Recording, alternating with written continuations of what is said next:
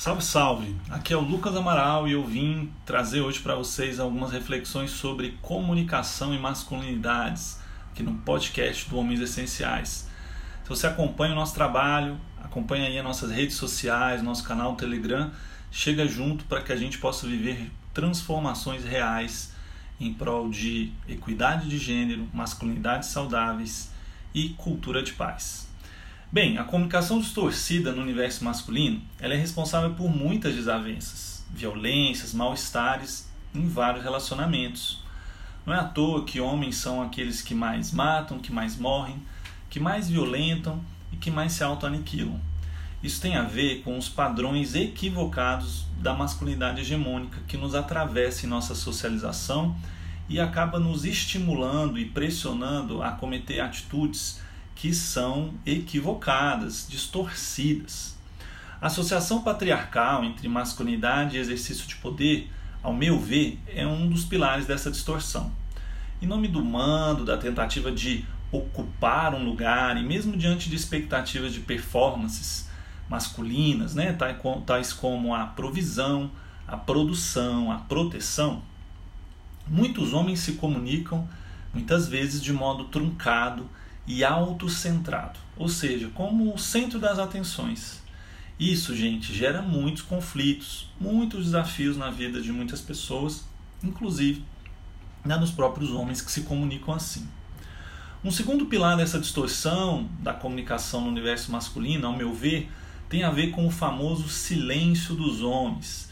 Esse termo é muito trabalhado na literatura de estudos sobre masculinidade, em especial por um autor chamado Kimmel, vale procurar aí as literaturas desse autor.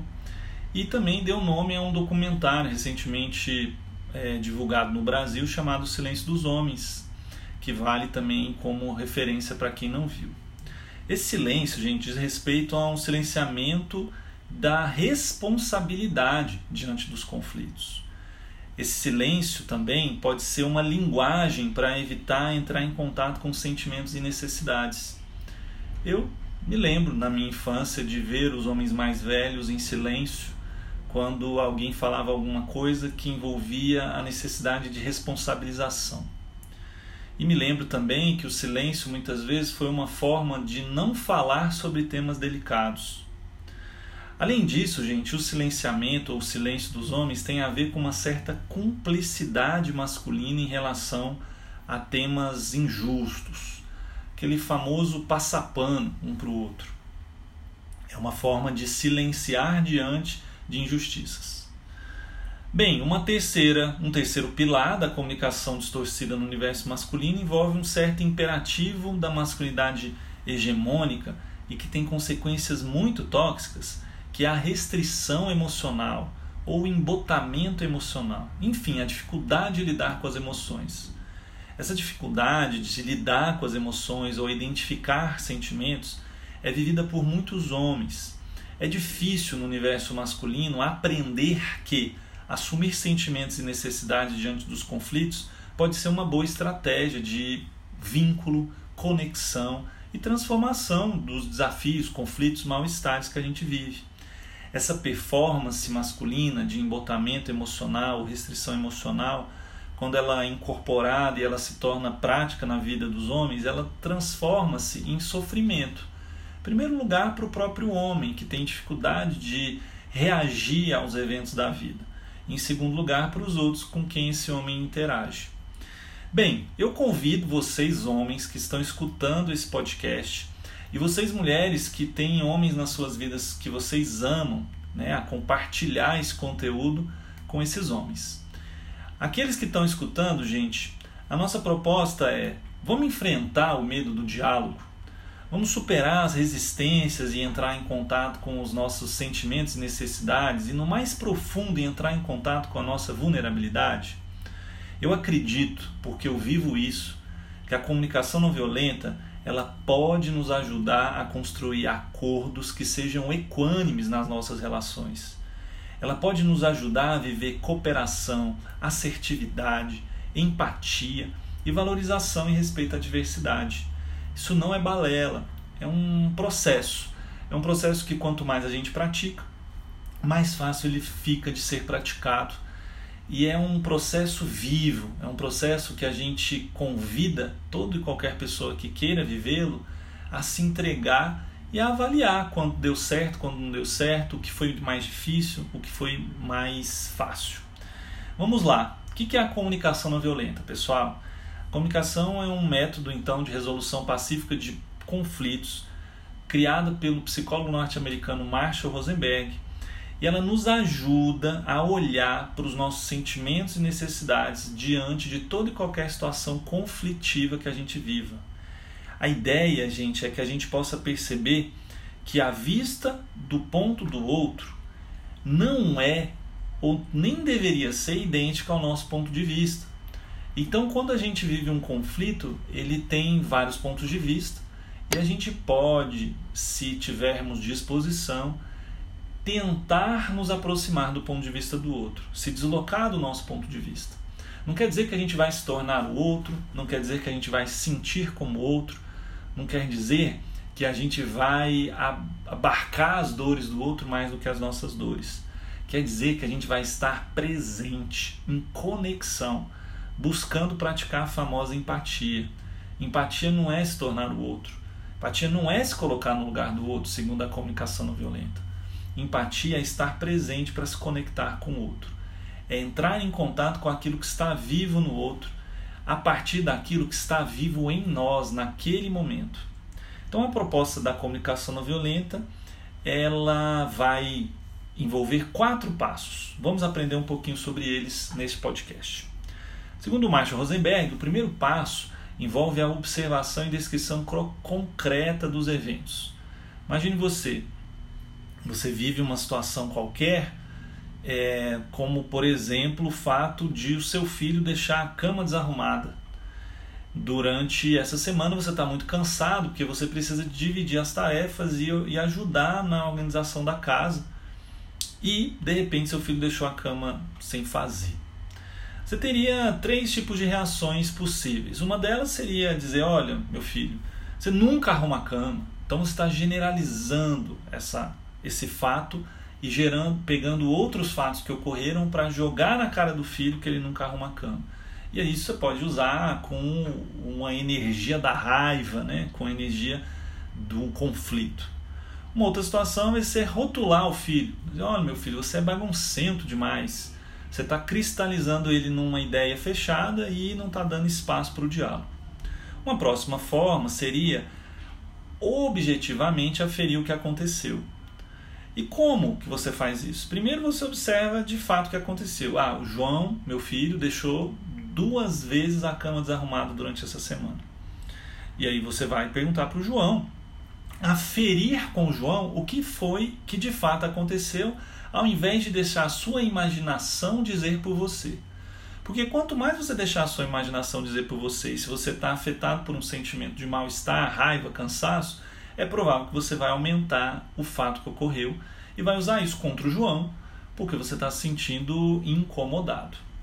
Bem, o que, você pode dizer, João? Observei que nessa semana você deixou a cama desarrumada. O que, aconteceu? Você pode me dizer? Aí o João fala: Olha, é o seguinte, pai, eu tenho prova essa semana e eu estava dormindo muito mal, acordei correndo, porque o professor disse que se eu não chegasse na hora eu iria perder a prova e eu tenho esse costume de chegar atrasado. Bem, isso não desabona o João da responsabilidade de arrumar a cama, mas isso te aproxima do fato.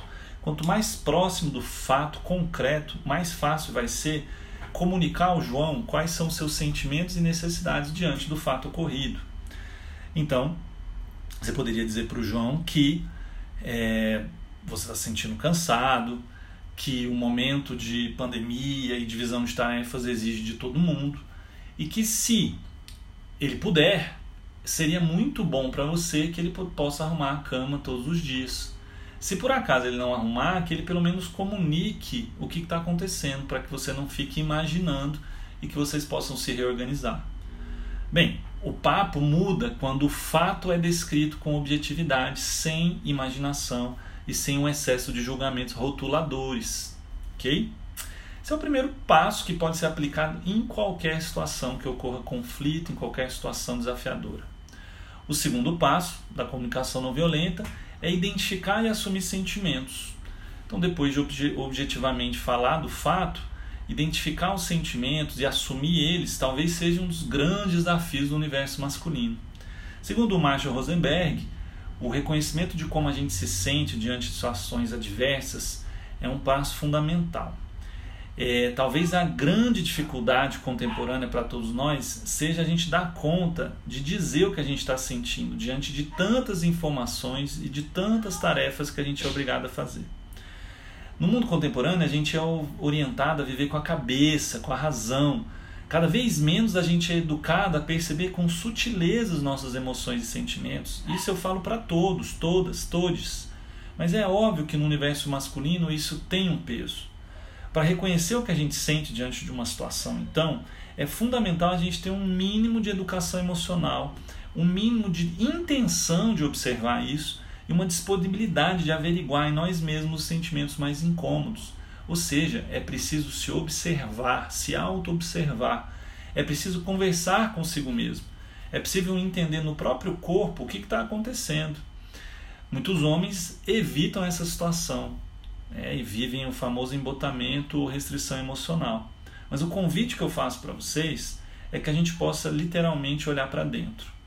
Olhar o que acontece, ah, se eu estou com raiva, dar nome ao que eu estou sentindo faz toda a diferença. Eu não preciso jogar isso né, na cara do outro imediatamente, mas eu posso dizer, putz, caramba, estou cansado pra caramba e o João está deixando a cama desarrumada essa semana, numa semana que eu tenho tanto de coisas para fazer e eu não quero fazer isso. Eu não quero arrumar a cama dele. Eu estou com raiva dele.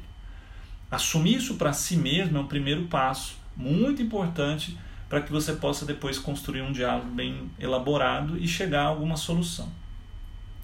Bem, identificar, assumir e tomar posse do que a gente sente em situações adversas é fundamental para a construção de diálogos que são capazes de construir limites, honrar as nossas necessidades, sem que a gente precise ser violento com os nossos interlocutores. Bem, é, vamos lá. Quando a gente se conecta com nossos sentimentos diante de uma relação, a gente já está apto a nos perguntar o que, que a gente necessita dessa situação. Então imagine você que um casal, o Ronaldo e a Vitória, estão num novo momento da vida deles. E a Vitória, ela antes saía muito com o Ronaldo, o Ronaldo saía muito com a Vitória, mas de repente ela encontrou um novo emprego. E esse novo emprego né, ela tem a necessidade nesse novo emprego de se inserir no mercado, de interagir com as pessoas. Ela tem a necessidade de criar uma boa relação com os amigos do trabalho. E começa a sair muito com os amigos do trabalho e não convida o Ronaldo. O Ronaldo, ele então passa a imaginar um monte de coisas e entra em contato com as próprias inseguranças dele. Passa a sentir ciúme e passa a imaginar até uma possível traição da Vitória. Bem, fato, ele pode de fato falar com ela, né? E aí, o que está acontecendo? Anunciar, falar para ela também o que, que ele observa do que está acontecendo. Mas ele assumir que ele está se sentindo inseguro, que ele tem baixa autoestima, ou que outras situações e outras relações ele já viveu algumas situações de traição que faz com que nesse momento ele relembre daquilo, pode ser fundamental para que a Vitória perceba a insegurança do parceiro e ofereça para ele o que ele precisa talvez não do jeito que ele quer, mas ela pode falar: olha, eu tenho necessidade de autonomia, você tem necessidade de confiança, eu posso te formar mais e de vez em quando você pode ir comigo. Mas nem sempre, porque eu gostaria de ter uma relação independente com meus amigos. Só que para chegar nesse papo, é muito importante que o Ronaldo consiga identificar o que ele está sentindo.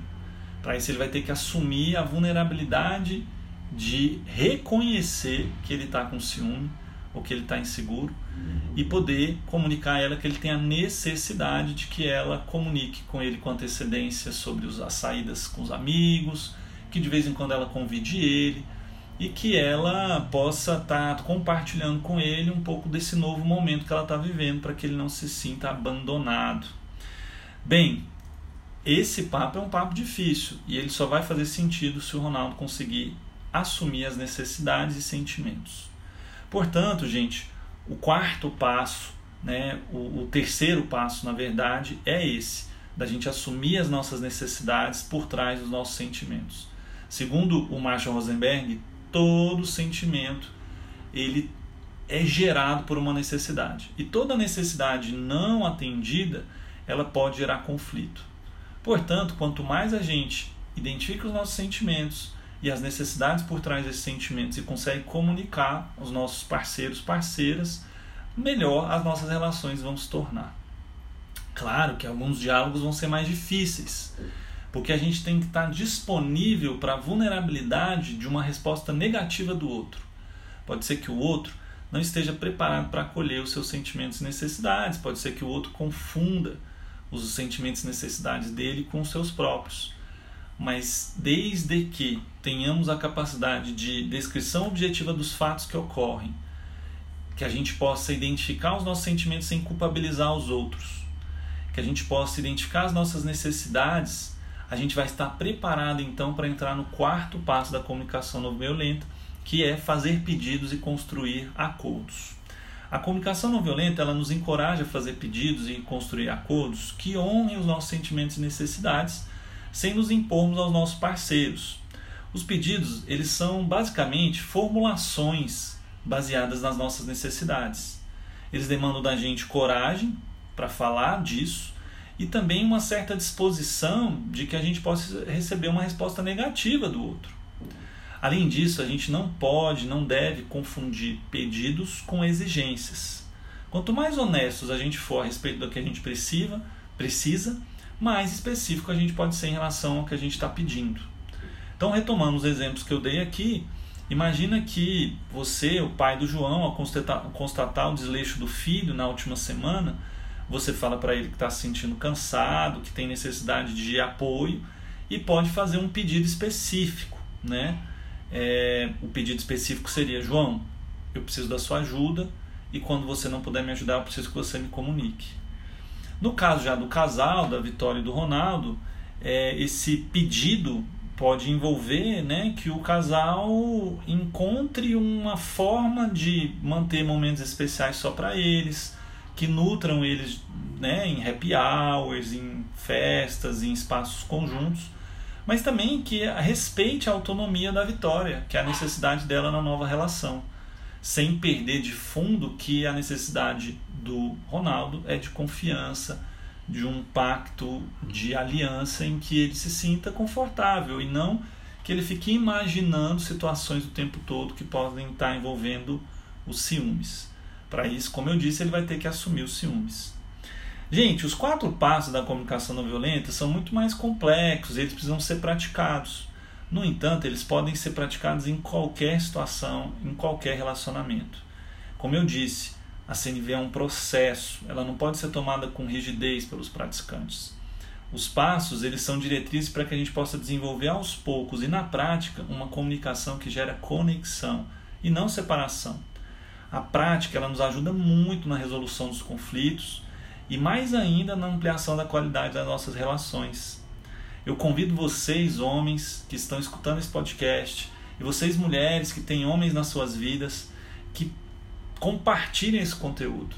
Vamos praticar esse conteúdo para desenvolver mais inteligência emocional, aprimorar nossa comunicação e viver masculinidades mais saudáveis. Tamo junto? É isso aí, pessoal. Acompanhe o trabalho do Homens Essenciais e vai ser sempre um prazer estar podendo acompanhar vocês nessa nossa jornada de autotransformação na direção de uma sociedade mais equânime, com cultura de paz e no desenvolvimento de masculinidades saudáveis. Meu nome é Lucas Amaral e contem comigo. Um grande abraço e até o próximo encontro.